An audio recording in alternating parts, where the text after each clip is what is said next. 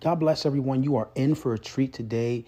A couple uh, days ago, we were able to sit down and talk to Pastor Daniel Figueroa, a brother of mine, and uh, there is so much um, knowledge that he shared, um, so many nuggets that he dropped um, that I think you're going to be totally blessed by the conversation.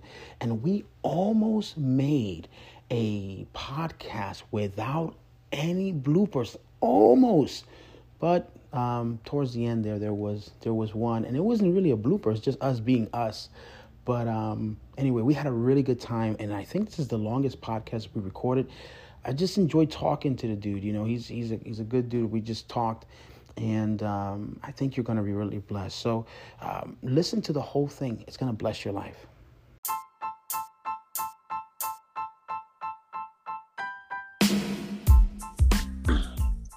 All right, hope everybody's doing well. Um, thank you for tuning in another episode of our podcast. And today I'm very because we have a good friend, a brother of mine, um, Pastor Daniel Figueroa. Um, we've known each other for a couple years, right? We're not gonna say how many. Yeah.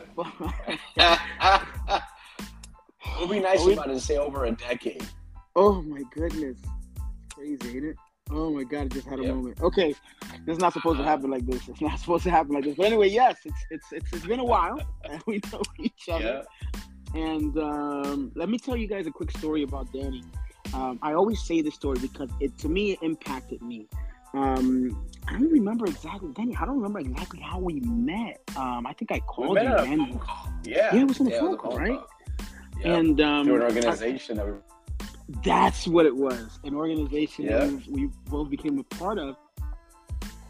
One of the first times that I met Danny, Danny is down in Florida. I mean, you guys are gonna hear from him a little bit, but he's down in Florida, um, in the Orlando Kissimmee area, Poinciana area, and uh, we were staying at a hotel, and Danny came and and we fellowship at the at the resort that we were in, and um, I got a voucher for the resort. Don't think I just had a bunch of money. No, I got a voucher for the resort, and so I'm enjoying it. And Danny came with the fam. And I'll never forget this for all you pastors out there um, that know the struggle is real.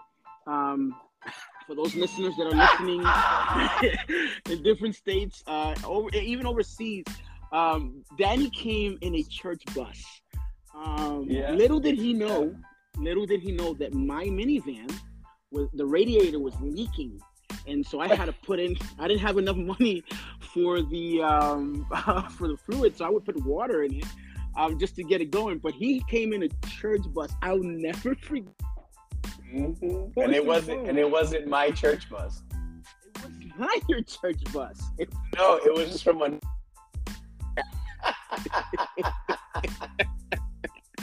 we can't make this up. We can't make this up. And uh, we had a. I didn't have time. a car. You didn't have a car. You didn't have a car. Nope. Um, I barely had a car uh, because it was leaking everywhere. Uh-huh. And um, things have changed. But you were more prosperous. You were more prosperous than me because you Praise had a the car. Lord. I had seven kids in a minivan, plus my wife and I. Um, yeah, okay, you mm-hmm. call it what you want to call it. Amen. Praise the Lord. I, I had a car, which was which was given to me, by the way. It was it was definitely given to me. And so um, things have changed uh, from those times. Uh, Danny, tell us a little bit about uh, your ministry, where you're at, um, and what God's doing right now. You know, through you guys. Well, I am married to a wonderful woman of God, my beautiful wife, Charlene uh, Figueroa. We've been going on 17 years of marriage. We have a total of four children, uh, two that we are adopting, and one and two biological. Uh, my oldest is uh, 15, and then another 14 year old, and then a 13 year old, and then a seven year old. Uh, so y'all pray for me as I deal with teenagers. Amen. um, and so it's three girls and one boy. My oldest is the boy. Uh, and so, um, but yeah, we we started a church uh, approximately a year ago um, called Proof Church, P R O O F, uh, and we get it from Acts chapter one, uh, verse three, where Jesus came and showed Himself alive through many infallible proofs. Um, and so we we get it from there. And uh, God is doing amazing, amazing things. We're at almost 300 people now. Uh, in the church. Um, we have literally about 290 people connected to some ministry uh, in the church wow. uh, in some way, some fashion.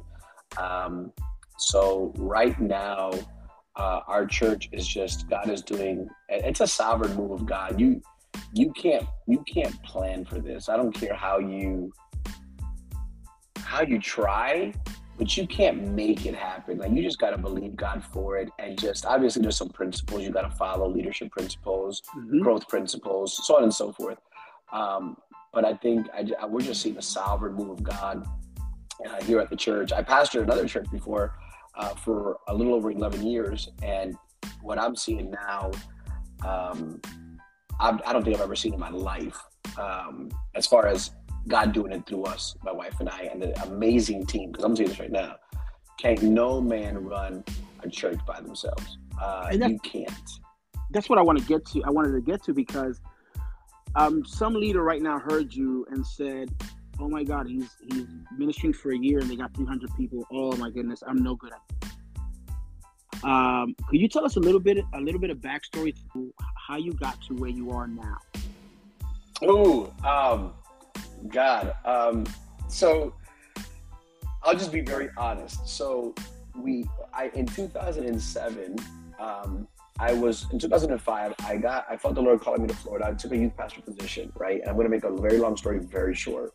And so mm-hmm. I came out and, um, you know, I I thought I knew it all because again, you know, you're a youth pastor. Every every time you take a youth ministry, it succeeds. You know, mm-hmm. it just absolutely, absolutely succeeds. And, and God is moving. But again, you don't realize, and it's not because of your anointing, but the anointing you're submitted under, right? Amen. And so, and because you only receive what you serve under. And so, like, I was like, you know, I'm, I'm, I'm in my mid 20s, you know, I'm about to get married. I get married. My wife is then, you know, pregnant. And then I'm like, you know what? I'm tired of this pastor. He thinks he knows it all. Um, and he and I had some issues because he, he was, not the ideal pastor in my life, right? What right. I thought at the time, not mm-hmm. realizing that God was using him to deal with my character. Wow. And and so I'm like, you know, forget this. I think I can do it better. And so for 11 years, I just left and I did my own church. And and you know, we we saw some some good times, but but I tell you, like the Bible says, unless God build the house, those that labor labor in vain. Amen you can you can do the you can do God and be out of the will of God. You can so you can true. see souls being saved, right? You can see God heal people, but yet you're limited in your capacity realm and you're limited in the capacity of what God wants to do with you because your heart is far from certain principles that God has for you. Mm-hmm. And number one is humility, right? and so and so here you're expecting people right to to submit under your ministry but you could not submit under somebody else's ministry. Mm. and so i saw everything that what i used to do is touch it and it used to explode. It used to flourish. It used to blossom. And then i find myself homeless and find my wife and i with our old with our oldest son at the time was three, two three years old homeless with nothing living from motel to motel um, for almost a year, and we're saying, Lord, you know, and, and here we are, um, you know, leading the people. We're not seeing the growth we want to see. The finances are always stagnant. You know, we have no financial backing. We have no, and we're like, Lord, where are you? And pretty much it was almost like God is saying, No, where are you? Mm. Right? And because you're out of my will, though you're doing my will. Does that make sense? Oh, yeah. You're out of my will, though you're doing my will. But you're not producing and the potential is there and the anointing is there but there's a block on fruit because of the last place of disobedience because god can't bless you past your last act of disobedience. And so, good. right? And so so here now after 11 years you know and we were going through so many things in the church that we were like what is this? Is this a curse? And i can honestly say yep i was. I, I was not walking in the blessing. Because if you're not walking in the blessing then what are you walking in right? So true so I'm doing the will of God, and then the Lord opens the door for us to move to Georgia because my because again financially, we it just it felt like we were on a treadmill, couldn't go anywhere, could not accomplish anything. I remember there was a point where my wife and I were, were making only twenty six thousand dollars a year between both of us. Mm. Yeah. And you know, and and it was like Jesus, Lord, I, and the church finances aren't taking off, and nothing is taking off, and and yeah, we would see spurts of blessing, and it was almost like God saying, "I will, I'm going to teach you," you know, and and God God taught me. I I really don't regret those 11 years because they were really a teacher for me, and and we pastored. I would say a good 98 percent of the people were amazing to pastor. But don't ask me about the other two percent. That's a whole other story. That's another podcast. That's a whole other podcast. Oh, yeah, yeah sure. you know. And so and so then so God is, you know, moving in us whatever. We've seen people, you were there, we've seen people come out of wheelchairs, and we had great uh great spurts of God's move, but it wasn't to the fullness that I believe that he wanted to do, right? Because he was mm-hmm. dealing with me. So in 2018, the Lord says, you know, I'm taking you out of here. Uh, I was kicking and screaming, didn't want to go and move. And we shut the church over to another ministry. Uh, they changed the name of the ministry of the church. We gave them everything. We had the final, the church had about $23,000 of debt. And so my wife and I took on that debt instead of giving it over to the new church that was going to take it. I know the new ministry was going to take it from Lakeland. I said, you know, we'll just take on that debt. And so we we paid for the remaining debt that the church had, my wife and I, and um, and we moved to Georgia. And that year, uh, when people found out that oh, Danny doesn't have uh, church, let's call them, I began to decline every single engagement. Um, I, I believed that this was my year for rest. It was my year to learn. It was my year to know my wife and I to learn each other outside of ministry. Mm. My family to have a life outside of ministry, but we still went to church every Sunday. We were still very much involved in ministry as far as serving or as far as going. We became, I'm not gonna lie, we became Sunday church goers, right? So, so ministry will do that to you though. It'll do that to you. Yeah, yeah, yeah. You know, I've served for so many years. I was in full time ministry since the age of about 22 years old.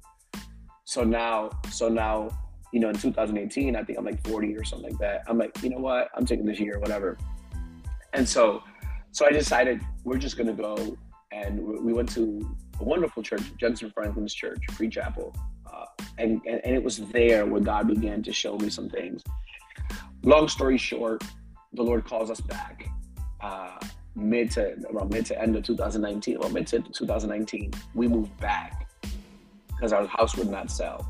I felt the Lord calling me back home. My wife didn't agree. My son was like, "Oh my God, Dad, we're crazy. What are we doing? We're living so well. Things are going so well out here. Why are we going to go back to where God took us from?" And it's because I said the Lord is not done with us yet. So we're going to go back. It's a new season. It's a new place. Uh, it's not where we were. We go back with no promise of a job, with no promise of anything. My wife had to resign her position, making six figures. Here you go from making 20 something thousand dollars a year, 26, 27,000 a year to now making over a hundred thousand dollars a year, and then the Lord says, "Give it up." Yeah, go back. So, so that's what we did. And my wife obviously was not it was not happy. She was much in a lot of tears. Uh, so, Lord, what are you gonna do? We had no. Thank God we had a little bit of money saved, but we had nothing to come back to. Yeah. So the Lord said, "You're gonna go back home. You're gonna you're gonna call pastor, and you're gonna call the pastor. His name is Pastor Terry from Living Water Fellowship. You can ask him the story we are had already restored a relationship. We had I apologized to him. I don't know how many times for how many years, consistently apologizing to him. And I thought just the apology would be enough, um, and it wasn't. Me taking responsibility was enough. It wasn't. Uh, the Lord asked me to go back to the church and serve. Mm. And so I called him and I said, "Hey, listen, um, just want to let you know I'm moving back to Kissimmee, and the Lord's really been speaking to me. I'm not looking to pastor a church. I'm not looking. I just want to serve under your ministry. Understanding though that I know the Lord called me to pastor, but I'm willing to wait two, three, four, five years, but I'm not going to go until you send me. Uh, because the Lord's saying, I'm taking you full circle. And he says, Oh, okay. You want to start a campus?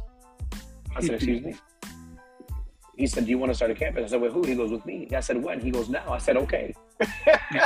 and, and so so we started we started Living Water North. Uh, and then we start meeting in our house said, hey, let's launch, right? We got about a good 30, 40 people. Let's go ahead and let's launch. And we launched. And two weeks later, we had to shut down because of COVID. Yeah. so we became yeah. a virtual church. Here we just launched. And now we're going, we're going down to like 10 or 15 people. And really, it's the people that are serving in worship or whatever. Again, long yeah. story short, Go ahead. I, I just I know the story, and uh, I'm I'm listening to you tell the story, and I'm really being blessed by it. I mean, we've talked we talked during this time, we connected and everything, and I'm just listening because I have I've never heard you put it in a summary like this before.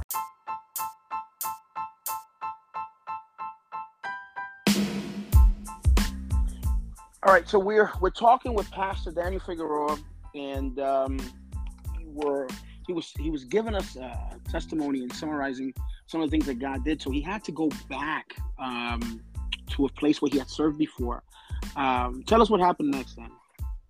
So then, so now I'm I'm I'm you know like I said we we then had to go because of COVID. We, after two weeks of just launching the church from being in my house, we then had to go uh, and get out of the where we were. Uh, COVID shuts us down. We were shut down for seven months. Mm.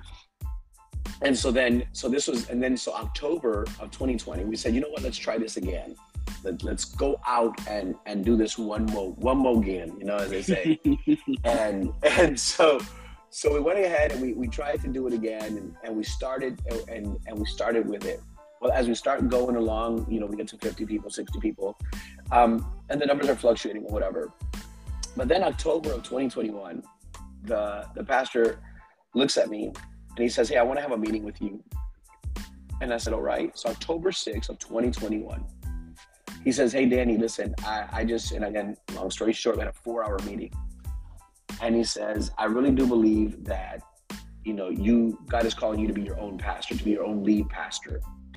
And, and I want to, I want to make this happen for you and, and no longer be a campus of ours. I said, Oh, okay and he said, um, "This is a promotion." I said, "I'd say so. It's a big promotion, moving from campus to your own sovereign church and or autonomous church, right?" And so I said, "Okay." Um, by when he says, "Can you get everything done?" He says, "Do you have a name?" I said, "No, sir. I haven't even haven't even thought of it." And he said, "Well, come up with a name. You got until December." to get all the legal papers done, get yourself incorporated, and establish a church, get a board, get leadership in place. Because remember, we were just a campus, so right. I didn't have leadership in place. I didn't have a board. I didn't have men's leaders, women's leaders, youth leaders. I didn't have any of that because everything was done through our main campus. So all our women went over there, all of our youth went over there. We just had Sunday service. That's all we did. And we all preached the same, so all the campuses preached the same messages. So I wasn't my own preacher on the side doing my own thing. It just didn't just didn't work that way. Mm-hmm. And so so I had to submit my preaching. I had to submit to my to the way I preached, the way I to the way I heard God. Everything had to submit under the leadership of the pastor. So when God said to submit, I had to submit even the messages. So I couldn't come and say, the Lord is speaking to me. I can say that to him, but I couldn't just do my message and say, this is what I'm going to preach on Sunday. No, it didn't work that way. So we had three or four messages out there, and we're like, this is what we're going to preach. And every campus, though we all have, we all have our own flair, and though we had our own way of doing it, we all preach the same point, same scriptures, same everything, even though we preached it in our own way. Right. And and so you know when you're going from leading your church to now you're going to submit even the voice of God in you you've got to submit to the prophet that's over you. And mm-hmm. so, so I had to submit, you know, in every area. Even if I didn't like it, I had to learn how to like it. I had to learn how to bite my lips, you know, and, and submit to it, you know. And I had to be at events that I didn't see the purpose in it because I was at I was at another campus. Why am I coming to the main campus events? I'm trying to build this one. And, and the Lord's like, no, you're going to be quiet. You're going to submit. You're going to submit to it. You're going to do it. And this is how you're going to like it. Whatever. God, again, dealing with my character because right where I'm trying to take you, you can't be how you were. Come on. That just doesn't work in this new area. You want a new in me, then then you then you need to do a new thing. Your your your your heart has to submit in every area, and I had to submit in every area, and that's hard for a preacher that you got to submit your preachings, right? Yeah. So yeah. So now, um, but I mean, I still the good thing is he gave me the opportunity to come up with outlines, and we all preach these outlines, right? Mm-hmm. But it's it, it wasn't all the time. It was once in a blue moon you know, he would come up with the outlines, he'd do the outlines, he'd do the preachings, he'd send it to us, and we'd preach them. that's talk about submitting. That's that's a yes. totally different thing, and and so So God used that to mold your character to prepare you. 100. percent And that was the so, that was the last piece. Yeah, that was the last piece of where we're going into. Well, as a preacher, that's that's a very difficult piece because you got to submit. Yeah, you have to completely submit and say, okay, well, yeah, all right, we'll do it this way. And so, yeah. so God God did that, molded your character, and so when did Proof Church come to be? So October 6th of 2021, we had the conversation. December 18th, all legal papers were incorporated. And on January 16th of 2021, I believe it was January 16th of 2021, we started our first church where the pastor came to the church, blessed us, released us publicly, blessed us publicly. Um, and you can go to our Proof Church page in Facebook. We're the only Proof Church in the world um, literally, not living proof. We are proof church, uh, and so you'll see proof church, and and you see that video where Pastor Terry blesses us, and he says, you know, don't go out there saying that Living Water North broke off from Living Water and that we they started their own thing. That's not true because if you do that's a lie. You're lying.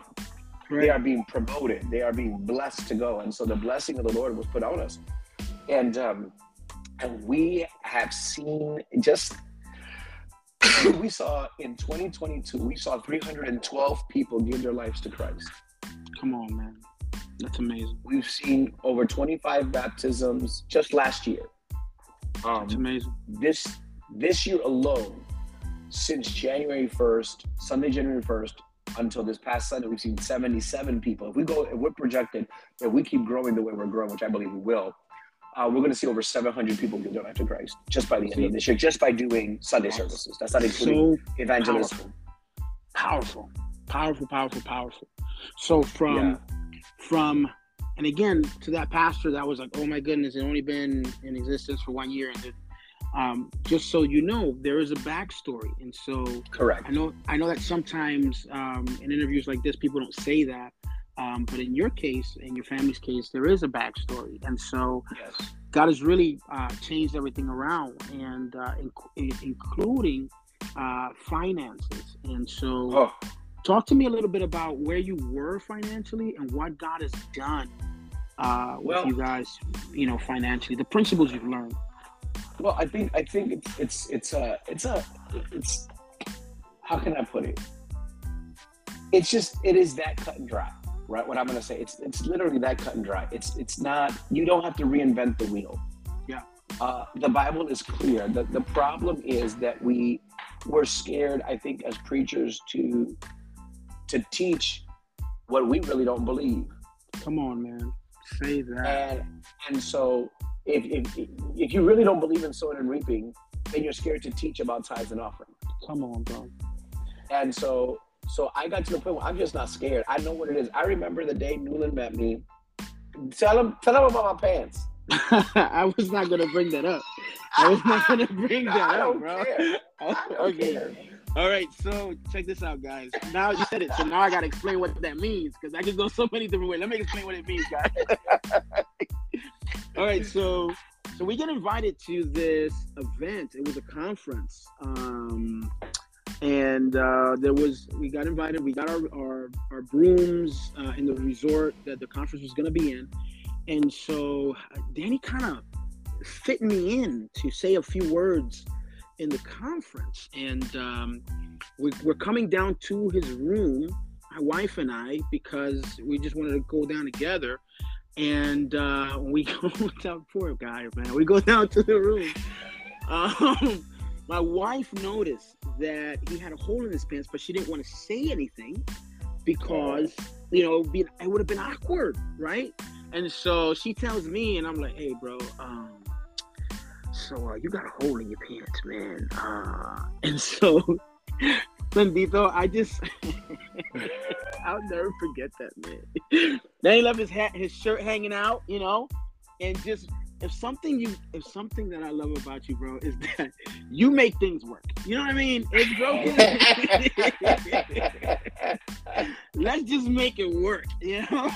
So he didn't he didn't have the the the the chance to go change. I don't think you even had another uh, set of pants with you, right? No, those are the only pair of jeans I owned. I was so okay.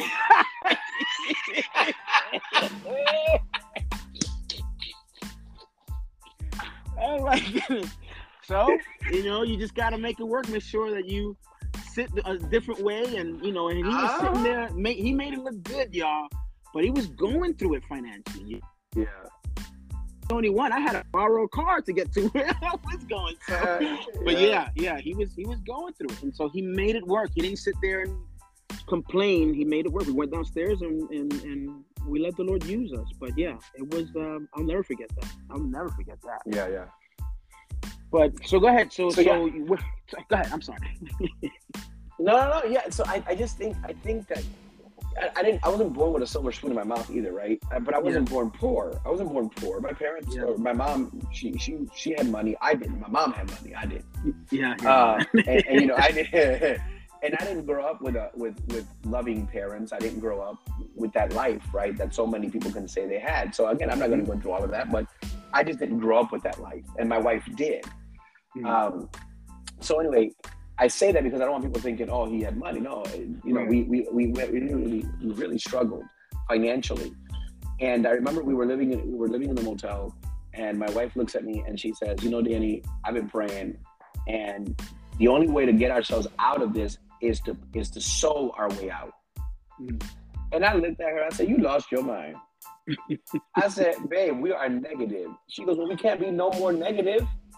Yeah. We're already negative to God.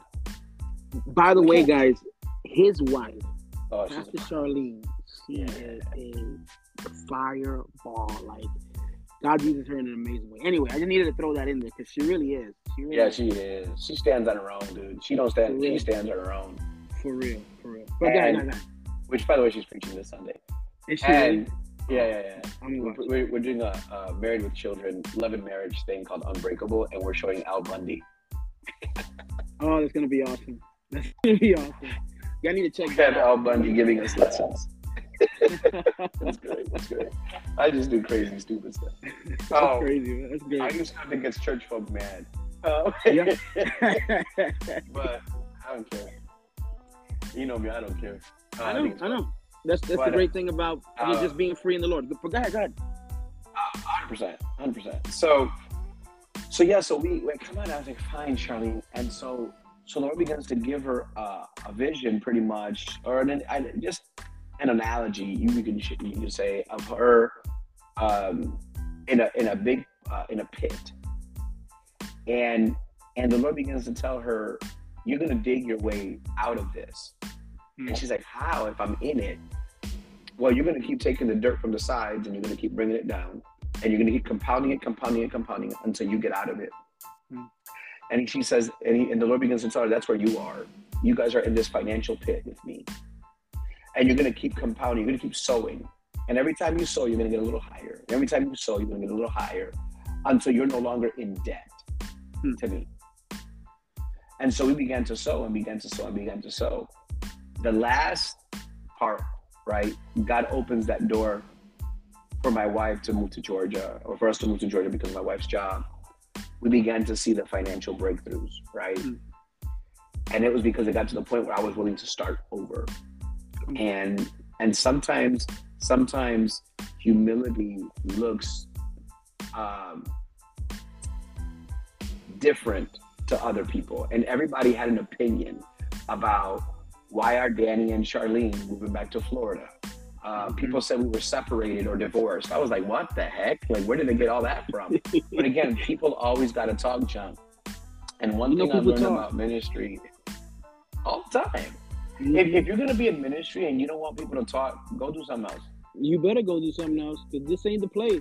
People going this ain't the place. You, people gonna lie about you. People that you sold into. People that you love. People that you paid their rents, they paid their mortgages, paid their electric, paid their water. Money you didn't have yeah. Listen, we I remember we were helping a family.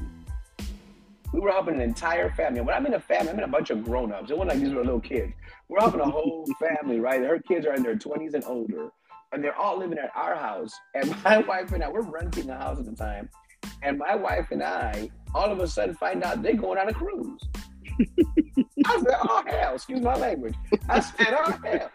I said, you going to, oh, y'all going on a cruise. Oh, so y'all can afford a cruise, but y'all can't afford a house? Come on. I said, okay, when y'all come back, I got one month. it's, it's, it's, you know what? Is people will take from you and take 100%. from you and take from you. They'll they'll suck on your anointing. They'll suck on your resources. They'll take everything they can from you and then expect you to give more. Yeah. To teach us along the way that we can't allow things like that because it drains us. It drains us, makes oh. us bitter. Oh my goodness. Oh yes. It's, it's oh horrible. yes. It's horrible. Yeah, I call it ministerial PTSD. No, you know, there's so much. We don't. We're not gonna have the time that we need to cover everything that I would love to cover with you. I gotta bring you mm-hmm. back. Well, oh man! I will say this. Let me say this. Let me say this. Where we were, we are not, and where we are is nowhere near where we were, because we are consistent sowers. Mm. And and if you've never heard about the spirit of mammon, Jesus speaks about it. Yeah. And now you can be broke and mammon be your God. Come on, man. And you can have a lot of money and mammon be your God. How do you know that? Because a person that doesn't sow is because mammon is their God. Come on, talk about it.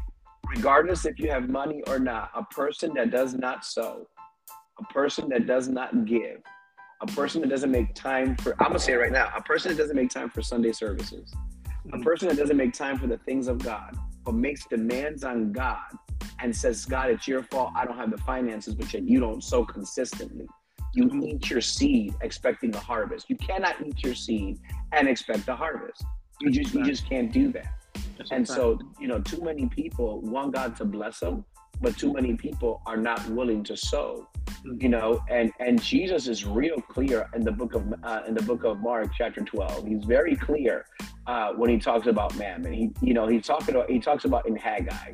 Um, you know, and, and you see, excuse me, in Matthew chapter uh, six, um, where he talks about, you know, mammon, uh, verse 21 and 24. And this is Jesus speaking. It isn't like this is somebody else that's out of here just just not knowing what he's talking about, mm-hmm. right? And right. and then you got you know and then and then the the perception of prosperity because of the prosperity gospel um, is so perverted. Yeah, it is. Right. So there's this there's this prosperity gospel that's going that's gone out for since the 90s or 80s 1980s for you know for so many years mm-hmm. and if you sold this amount of money you'll get health in your body it, it's not about that but but they forget the first john chapter 3 verse 2 beloved i wish above all things that you may prosper mm-hmm. and be in health even as your mm-hmm. soul prospers your soul being your mind your will your emotions and the problem is that if your soul is not prospering your finances cannot prosper Say it's talking about again. Yeah. If your soul is not pro- because because how do you walk in wisdom right? But your mind, your will, and your emotions are out of order. Come on, man. So that tells you that emotional health and spiritual health go hand in hand. Yes, sir. Not just physical health, which is true. You need physical health, but emotional health and spiritual health go hand in hand. How can you be healthy spiritually, but your soul is out of whack? Come on.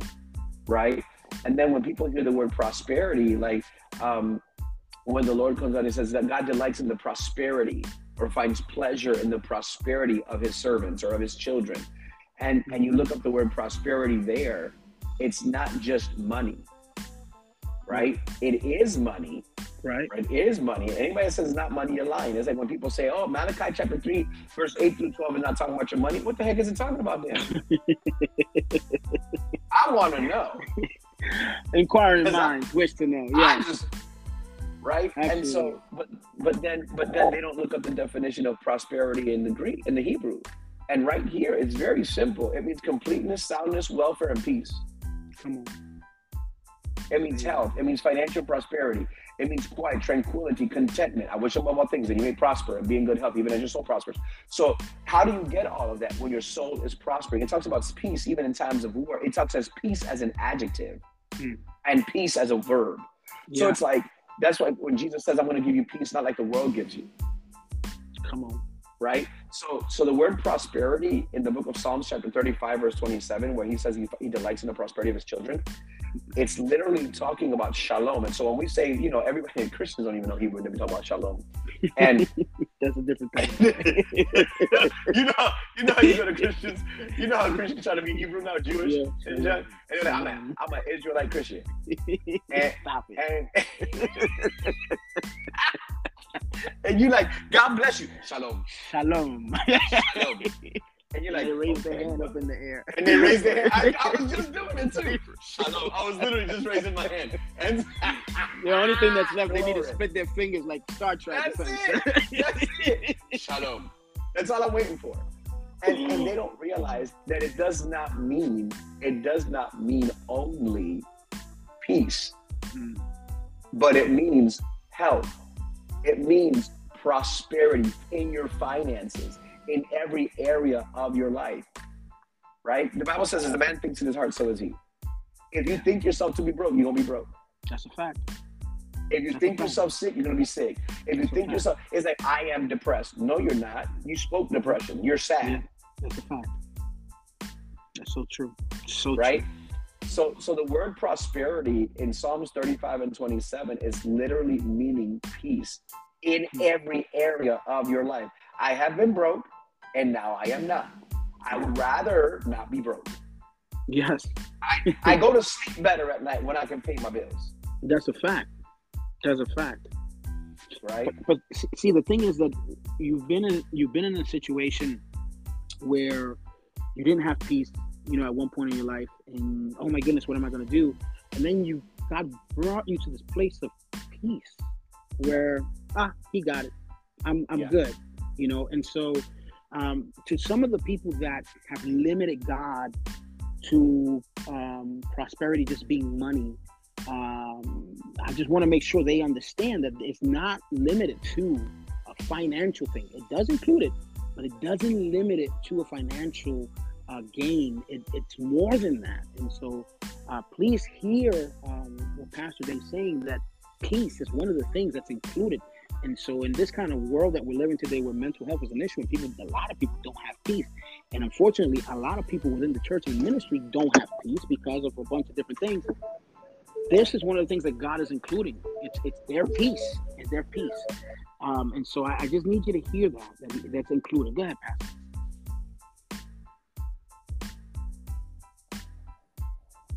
Hello. Yeah, I can hear you. Go ahead. Okay. So you were saying, I'm sure, was the last thing you said. I didn't hear. No, I was saying that it, it that peace is one of the things that's included. That that prosperity is not just financial; it's Correct. more than just financial. And so, Correct. And that's just I was just financial is included. It's included, correct. It's included. And so I was just encouraging people to understand that it's not just a financial thing, that it's bigger than financial. It's included Correct. in the package. So that's that's what I was saying. And then if you look at the god of greed is Mammon, right? So Mammon is literally the Syrian god, the god of false riches. And and and the problem is, if you look at First Timothy six ten, and I like it in the in the in God's word translation, mm-hmm. it says certainly the love of money is the root of all kinds of evil. Mm. Right, all, all kinds, all kinds of evil. And so some people, it says, and some people who have set their hearts on getting rich have wandered away from the Christian faith and have caused themselves a lot of grief. Come on. So you cause yourself a lot of grief when you're going after the dollar, but not going after sowing that dollar. And that's the problem. And there's a lot of broke people that have two, three jobs because they're going after that dollar and they call it the American dream. And I'd rather have God's dream than the American dream because the American dream teaches you work as much as you can so that you can have nothing at the end. Yep. That's a fact. What does that mean? Okay, I have no relationship with my children because I had two or three jobs. Mm-hmm. I have no mm-hmm. relationship. So now my children grow, grow up, my, my kids leave, and now I have no relationship with my wife because I've been working so hard. And so we're taught in our in our, our various cultures that the man you got to work, work, work, work, work, work, work, work, work, and you got to be appreciated for that, and the wife just has to deal with it. And that's not true. That's not biblical. Yes, a man has to work, but it doesn't mean you have to work your way to the point where you feel like you're gonna die. That's why men die before women because we don't know how to stop because we put a burden on ourselves that does not belong to us it belongs to god yeah. there's a certain level where i'm like god i'm providing and i'm sowing and i'm going to tell you this right now a person that does not sow does not have the right to petition god for their finances come on man that's so powerful that's so rich because because if you've got no seed in the ground how can you request come on yeah you have nothing you have, you have nothing you know it's just like and this is the thing the Bible says you get not because you ask not, right? Mm-hmm. Okay, but how do you ask empty handed? Come on, man. So good. Please get this, y'all. This is powerful. Because the problem is, I, I know what it is. The Bible says in Matthew 6 21, for where your treasure is, your there your heart will also be.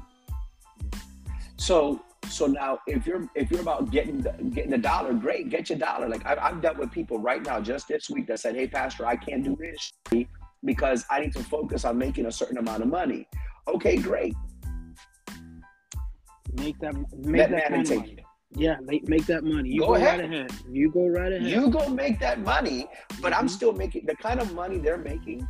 I'm already making, and I'm in full time ministry. Yeah, because the, most of the money I make, most of the money I make is not even in ministry, but I, because of it, I get to God opened up streams of income to the point where my wife and I are not slaves to ministry. We're slaves to the gospel. Yes. That's such a big difference, sir. That is Huge so good. Huge difference. So good. That's so good. We're so slaves true. to the gospel. We're not slaves to the ministry. Mm-hmm. Don't have to worry about numbers and finances. Oh, I hope they give. I hope I can pay this. I hope it. That you're a slave. You're slaving right there. You, you, you to set know, free. You know, you want to know what I worry about on Sunday? Is not how many people are coming in, is how many people are serving. Come on, come on. Don't got to worry about no numbers.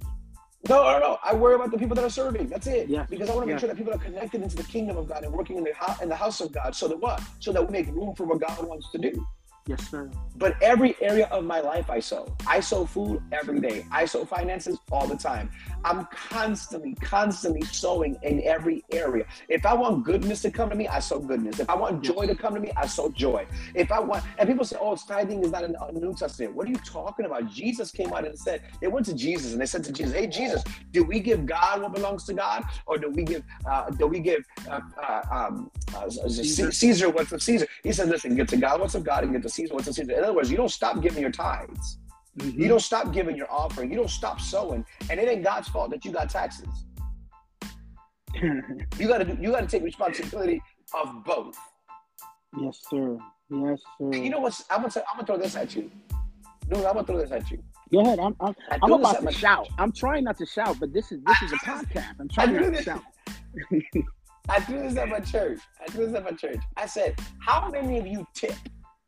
Come on, bro bro. Come And the majority on. tip. I said, how is it that you can t- you can tip, you can tithe to your waitress or your server 15 to 20 percent? Boy, I'm about to just run around this place and right now. All they did was give you food. Mm. Mm. Right? However, however, Jesus said, just give me 10. Mm. And watch this. And I open up the windows of heaven and pour you out a blessing you don't have room enough to receive. And, and again, uh, and if there's any servers out there, listen, we know you deserve your tip. We get it. We, we understand it. But listen, there's nobody that deserves more than the God that saved us.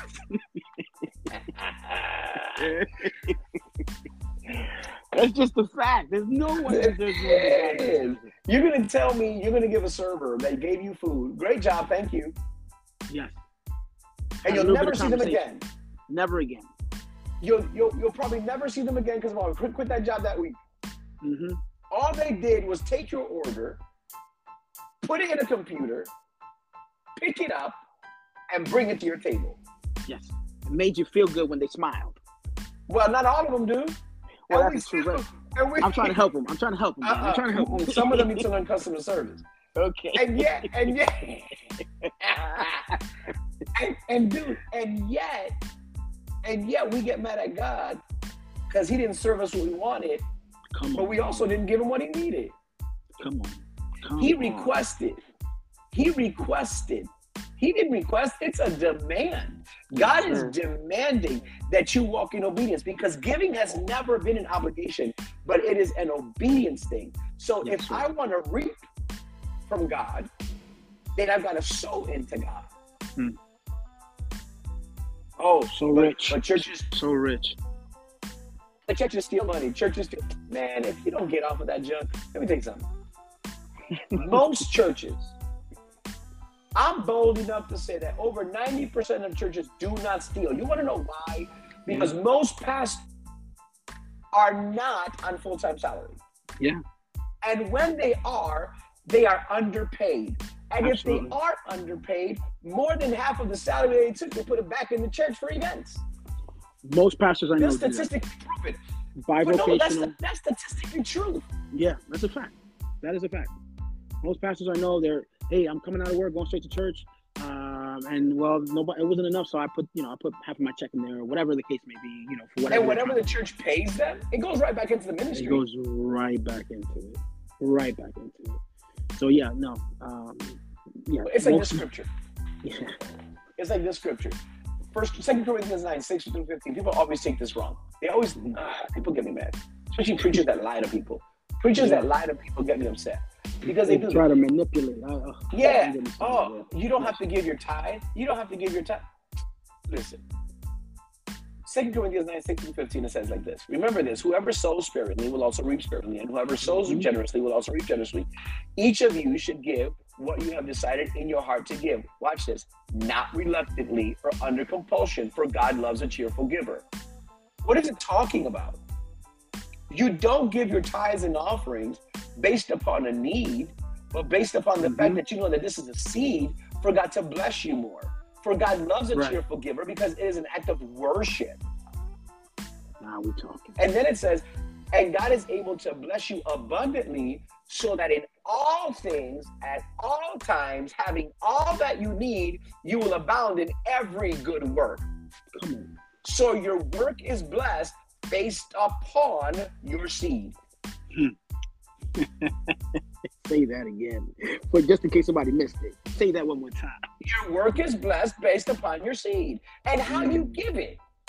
Hey, well, I mean, I'm just gonna give my tithe. Fine. Okay. Well, now you don't get nothing. You ain't gonna get nothing. your attitude. Because your heart, your heart is far in the New Testament. You're screwed over around because if you don't give it with a righteous heart, with a good heart, with an understanding heart, then you're going to miss what God is trying to give you. But then if you look at verse 10, now he who supplies seed to the sower, stop right there. Yeah, let's acknowledge that. Mm, so good. He so says, good. and this is the thing people say, oh, you don't have to give your tithes and your offering. You don't have to give. Oh, you don't. How do you say, give seed to the sower if you're not a sower? Come on. If you're not a sower, you can't get seed. I'm just just putting it out there. This That's is the New Testament. This is the New Testament. So for all the people that want to say, or the New Testament don't teach that, okay, well, verse 10. Now he, God, who supplies mm-hmm. seed to the sower. In other words, for me to be a sower, I've got to have what? Seed. Yes, sir. But if I'm not planting, if I'm not planting seed, I am no longer a what? A sower. sower. Fact. So if I eat my seed, I am not a what? Sower. You're not a sower. So he says, as long as you're sowing, I give you seed to sow. Come on. Come and then he says, and bread for food will also supply and increase your store of seed. The Old Testament calls it what? Your storehouse. Mm. Mm, mm, and will enlarge the harvest of your what? Righteousness. Come on. That's you will scripture. be enriched in every way that's word. It's the New Testament. You will be enriched in every way. I wish above all things that you may prosper, be good others. So all of that comes together.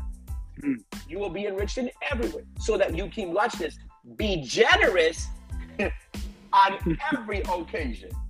You see the cycle there? Just the cycle, how it works. You know, that's just a beautiful cycle that God has. I mean, just marvelously planned for us to continue to be blessed. That's amazing. But he says it. You will be enriched in every way so that you can be generous on every occasion. Where does that go to? It goes back to Malachi chapter 3. I will open up the windows of heaven and pour you out a blessing that you don't have room enough to, to sustain, right? Okay, or to contain. In other words, I'm going to bless you so much in abundance that you'll be so generous, it's going to outpour over you the New mm-hmm. Testament says, I'm going to make, watch this, so that you can be generous on every occasion. And through us, your generosity will result in thanksgiving to God. Yes, sir. Yes, sir. That's so rich. That's Look so what Paul says. He says, This service that you perform is not only supplying the needs of the Lord's people, but is also overflowing in many expressions of thanks to God. So mm. you're sowing is an expression of worship. Come on. So, because of the service by which you have proved yourselves, oh Jesus, others will praise God for the obedience that accompanies your confession of the gospel of Christ. Wow. So, obedience in the word of God in every area confesses the gospel of Christ and for your generosity in sharing with them and with everyone else. And in their prayers for you, their hearts will go out to you because you are the surpassing grace of God has given you. Mm. So you're revealing the grace of God when you are constantly sowing, when you are making the gospel accessible to people because it costs money to preach the gospel. And the problem is, I had a problem sharing this. You want to know why I had a problem sharing this? Because I was what? broke. Come on. Because I wasn't sowing. Come on. You telling me you wasn't a sower? I was not a sower, but I sure as hell was preaching the gospel. help us, Jesus. Help us, Lord. you weren't a sower. Listen, there was there was a, a, long time in my life I wasn't a sower either, but I was complaining the whole time. Oh God, why you ain't blessing me? Why you ain't blessing me, Lord? Please, yeah. God, what's going on? I'm I'm preaching you your word. About, yeah, yeah. God, you, you forgot, forgot, about. I'm preaching your word. Why you not blessing me? Because you're not a sower. I mean, yeah. until you become a sower. That's the fact. And, and can I tell you a statistical truth? Good. Do you know that people that make seventy-five thousand dollars a year or more are less likely to, to tithe? What? Yep. Wow. Wow. They are they are less likely to tithe. Why? Because the check is bigger. Go look Whoa. up a Barna study. Go look up a Barna study on giving. Wow. Less less than 25% of the churches give. Yeah. Less than your less than 25% of your people in the church give. Yeah. It's crazy, ain't it? And I know people are going to hear this, and I know it's it's it, it's it, excuse the phrase, but it is pissing you off right now what we God. are saying. And the reason it's getting you angry is because you are not in the financial place you should be at, and you're like, it cannot be this easy. God doesn't want me my money. God don't need your money. God never needed your money. You need God's money. That's right. You oh, that's so rich. Say that again, bro. That's good. You need God's money. God, God never needed your money. Will never need your money. This is a, a means to an end. What do you mean? So for me to be able to walk in the abundance God has for me, I then got to be obedient in my giving. If I'm mm. obedient in my giving, oh, it's not about the church. It's not about the pastor. It's not about the people in the church. It's about sowing into where you're getting fed spiritually. And hmm. where you're getting fed is where you sow into. And you keep sowing. And then, listen, I have a lady in the church. I ain't even gonna lie. I have a lady in the church that's a straight up lesbian. Okay. Hundred percent. Be the church. Praise the Lord. Right. Mm-hmm. I know. She said religious folks don't like to hear this. Well, I mean, what? I mean, they gotta come to church. Praise God. Well, some of them that are listening to us are probably adulterers. There's no difference. it's the same thing. It's the same thing. It falls in the same umbrella. Praise the Lord. Come on. It's under sin. Some of them are fornicators that are listening to us. That's Some of them are liars. It falls under sin. If you don't believe me, go ask Jesus. Same thing, everyone. Please. It falls under it all. Now, is she is she a leader in my church? No. But this is the thing. Watch this. She sows monthly, consistently, and you got to see the life that she lives. Yeah. This yeah. is a biblical principle that God will bless you. Watch this. But she's in the church, and God is mm. dealing with her. excuse me, in every area of her life, and we're seeing God work in her, and even in her finances. Right. Because she wants to obey God. Watch this. And little by little, she's coming out of that relationship, though. See, that's the thing. I, and I hope someone heard the whole thing there. God is using whatever he needs to use to get a hold of her. And so in this case, she wants to obey God. And so in the area of finances, she's trusting God. And God is using that to share his grace and his love to her. And she is coming out of the situation that she's in. That is amazing. And so Correct. please hear the whole thing. Don't just hear, oh, they're trying. No, no, no, no, no. You need to open up your ears and listen to what God is doing because this that's a powerful thing. Yeah, so it, it's just again, we're seeing all kinds of people. Like, are are our finances where we want them to be? No, not yet. Are they where we need them to be? No, not yet. But I tell you this: the Bible says, "I've never seen the righteous forsaken or her seed begging for bread." Yes, And if you and if you find yourself begging for bread, Mm. Mm. are you part of the righteousness of God? come on, come on. I had to ask myself. Every pastor that's listening to me, every minister that's listening to me, you should be the first and the biggest sower. Yes, sir. Yes, sir. That's a fact. That is the You know, truth. I love how I, one day I had a in my old church because um, when we were making the transition to Georgia, I had a person sit in my in my seat in my living room. He was a board member at the time. I hope he hears this. and- we're gonna share it. We're gonna share it. Please share this. And he says to me, he goes, I need to speak with you. I said, sure, what's up? And they were already giving me a little bit of a hard time. For all you board members, stop giving your pastors hard times. Please stop. Please. and and he comes out and and he says uh you know ever since ever since you bought this house all you are is about money Hmm. i said okay i'm all about money now mind you i just finished preaching the whole series on, grace Hmm. but and mercy but i'm all about money no Mhm. mm-mm, that's not the issue that's not the issue they're like what's the issue i said the issue is that you were fine with me living from motel to motel Come on. how can you say that? I'm going to tell you how I can say that because you never came to me in your six bedroom house with six cars outside. You never once, and you didn't have to, but you never once came to me to say, Hey, Pastor, can we help you? You sure took the preachings. You sure loved seeing me struggle. You had no problem seeing me struggle. You never once said, Here's $20 for your baby to get some food. Never once. And you know what? You didn't have to. You didn't have to. But for you to sit here now and tell me I'm all about money when you saw me live from motel to motel and now God is prospering me and you're telling me I'm all about money while you sit in your six bedroom house. I said, if you don't get the hell out of my house right now, Well, you know the. the We're gonna change because ratings. the the, the I know, right? No, I think I think a bunch of people are gonna be laughing. This dog is real. No, it, it's just it gets to listen. I have sweaters that I'm selling in my shirt called "I came I came here today to piss the devil off in Jesus' name." So um, I'm selling those sweaters with our QR codes. And we definitely need to tell the, tell the people where you, where they can find you and all that good stuff. But see, Yeah. the thing with the thing with that gentleman, he, he wasn't a sower because the sower sows.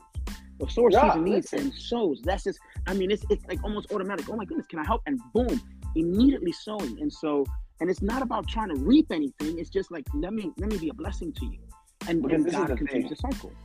You don't have to expect you don't have to expect to reap if you're sowing. You're automatically Yeah. gonna reap. It's automatic, sir. And, and and this is the thing that people need to understand. In Malachi, it's called the law of first mentions in theological circles. It's the first time when God says, "And I will rebuke the devourer on your behalf." When you sow, once you sow, you leave it. Your faith waters it, but God is the one that brings the increase. Yes, sir. and Yes, he sir. will not let the devil touch your seed. Mm. Now you may not be where you want to be, but you got to sow in every season of your life. Come on. You can't get to where you want to be and stop sowing because you just lost your covering. You lost your protection. Mm. Think about this.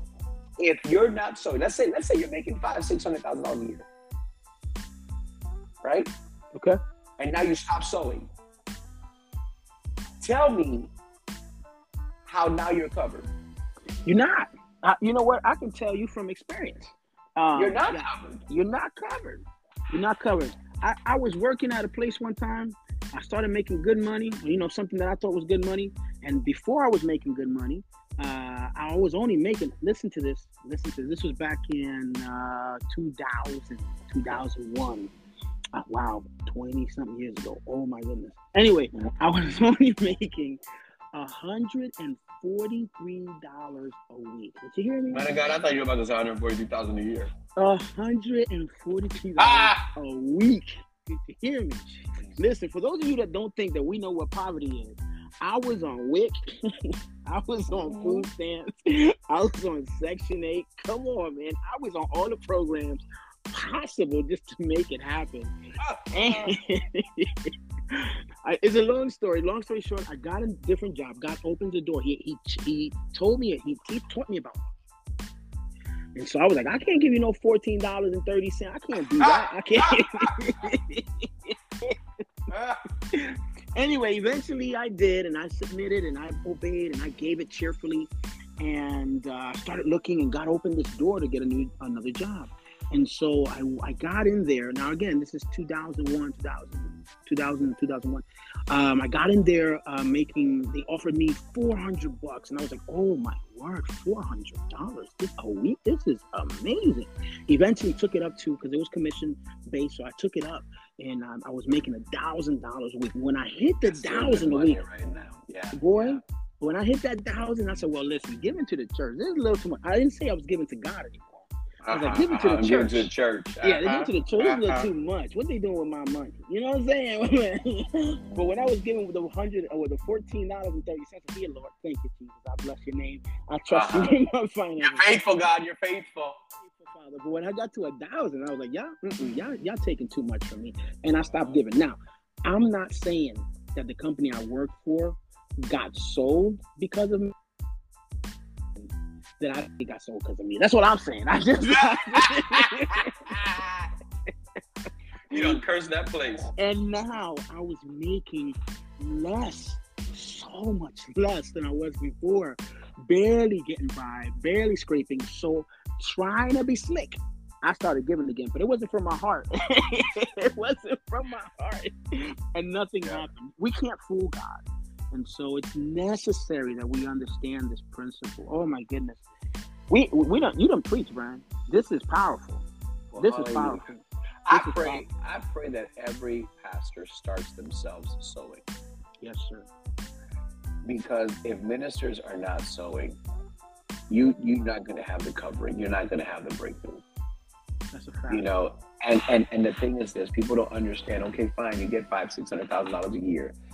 You're and and and you know you're like i don't need any more money okay fine you might not need any more money that's fine but we do right Mhm. so so there's I, I need a retirement i don't want to be like your typical pastor right so yes, I'm sir. believing for more money, more than five hundred thousand, more than more than a million. Why? Because I'm believing God for sure. And I'm talking about me personally. I'm not even talking about Yeah. the church. The church, that's a Yeah. whole other story, Absolutely. right?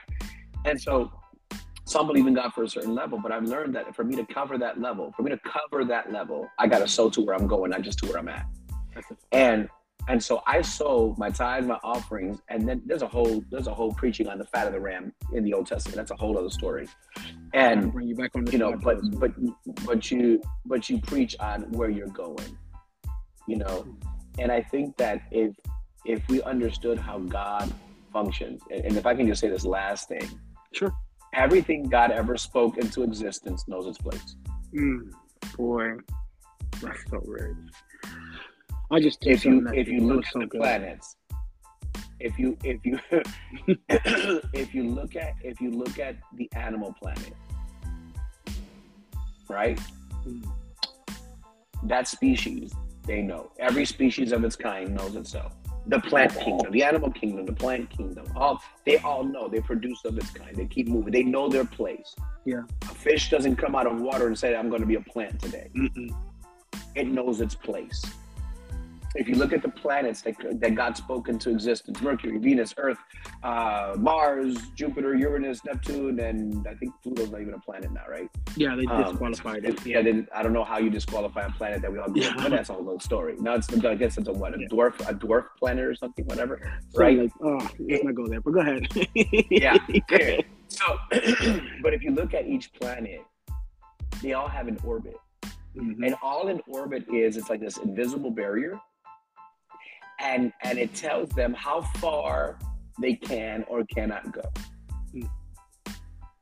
Hmm. because once you come out of your orbit you will crash into another planet that will crash into another planet that will destroy you into the sun Hmm. so imagine if if jupiter decides to say i don't want to be where I'm at. I'm going to come out of my orbit, which is my protection, and I'm going to jump over to Earth's side We because I want to be where Earth is. We're gonna have a problem. We're all gonna die. Yeah. Okay. So how is it that the church thinks that we can come out of our God's orbit? Come on, man. And not think that we're not gonna have repercussions. Mm. Lord have mercy. I understand grace, I understand mercy, but there's still consequences. And now, mind you, grace is you don't deserve it, but you got it, right? Salvation. Mm-hmm. But mercy is you should have gotten the judgment of God, but you're not going to get it to full. But you didn't get the full mm-hmm. judgment. What you're going to get is certain certain repercussions, but the right. full repercussion you should have gotten, you don't get, right? That's, right. That's what happens when you come out of orbit. Mm-hmm. When you come out of God's orbit, you then begin to see the repercussions of what you've done. But grace and mercy bring you back in and says, now keep going around where you were.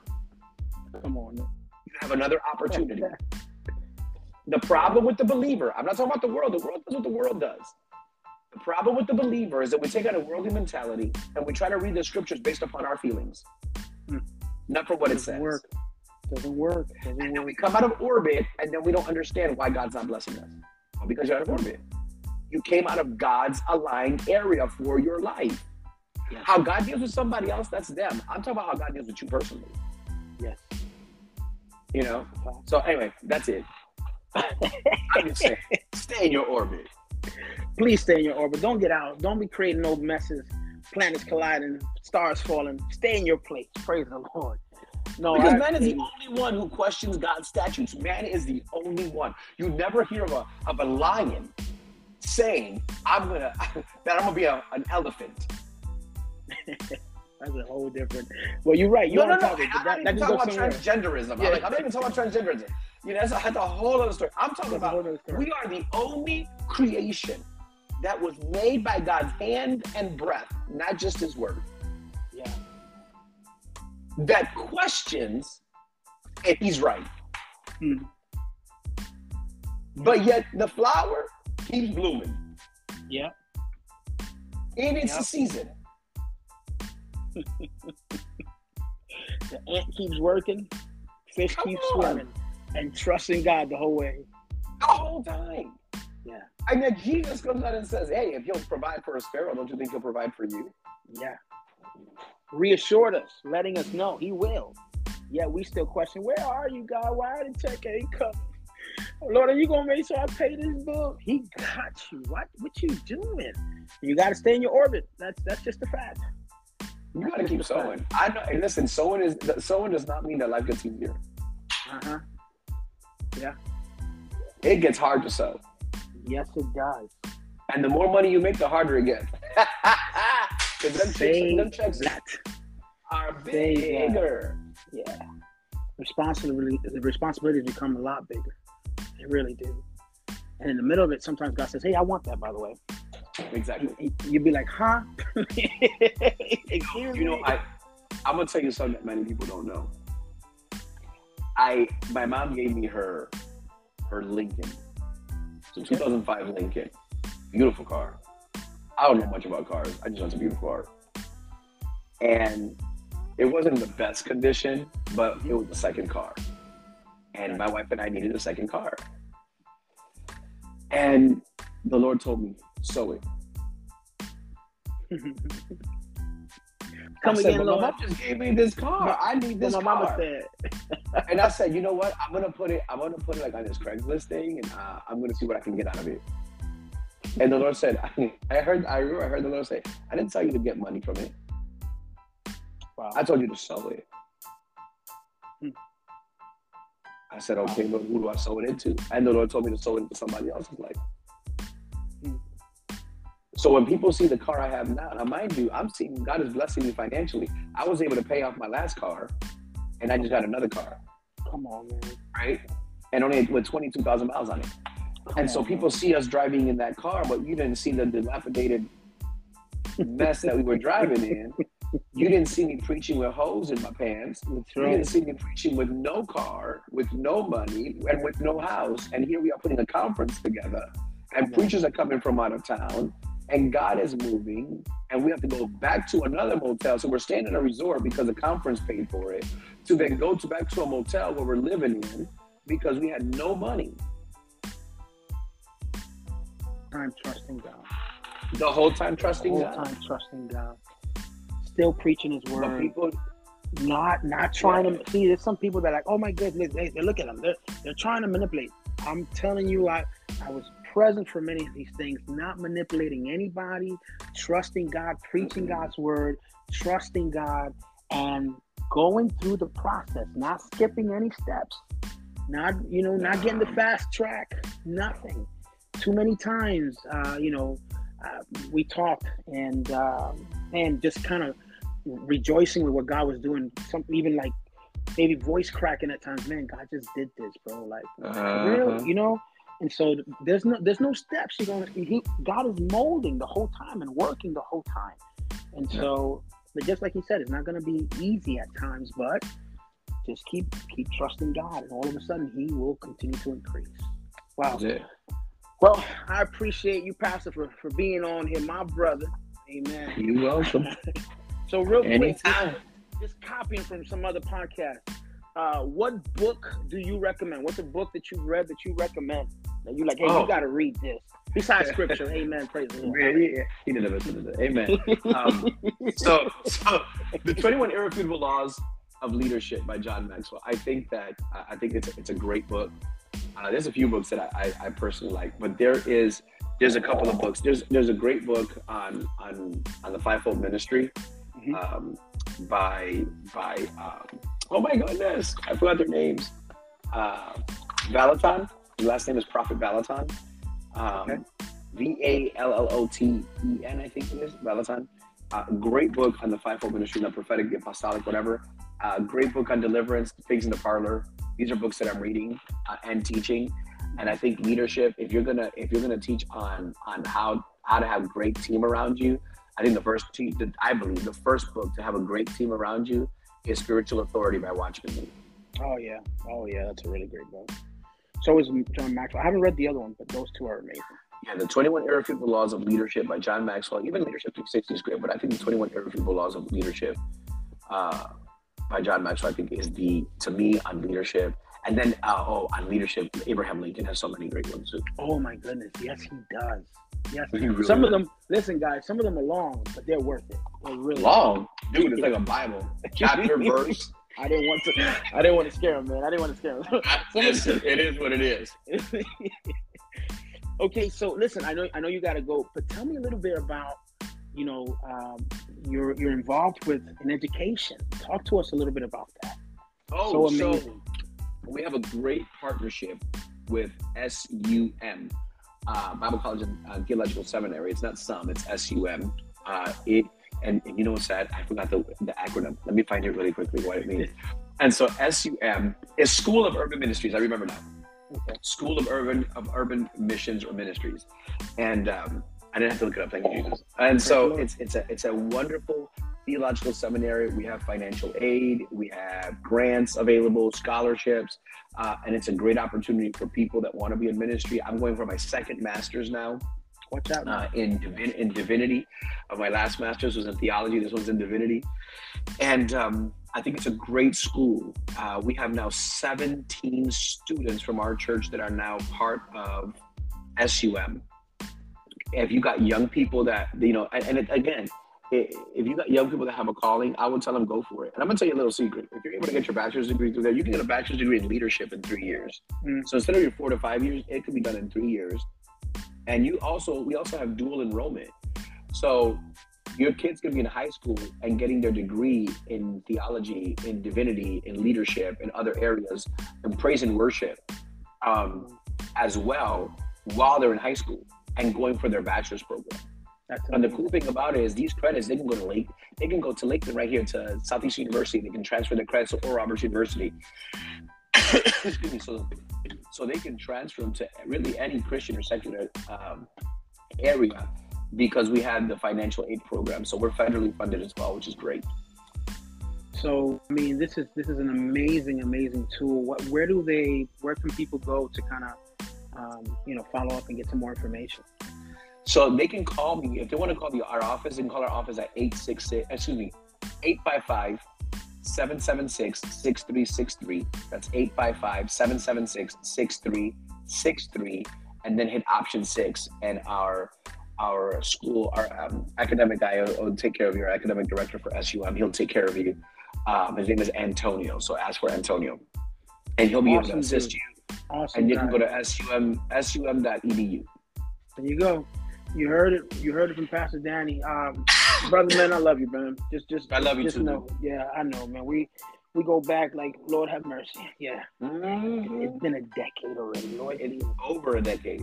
Yeah, I didn't want to say that again. Okay, well. Tú estás viejo, papá.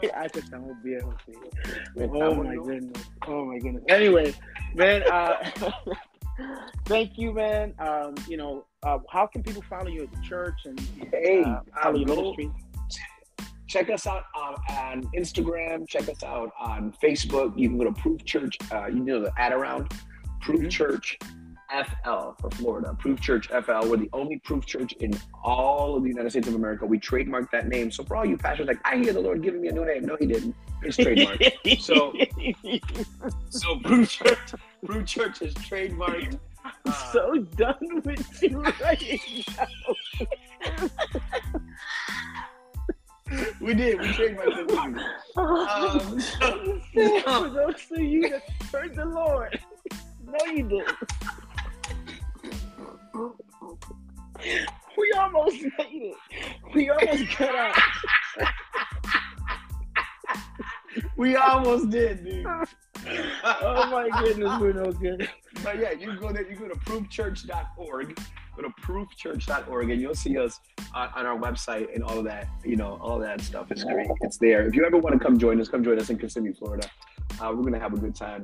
Uh, and, and and just to tell you, man, if you need healing in your body, honestly, you see how crazy we are, whatever. But we really believe in the divine power of God. And sure.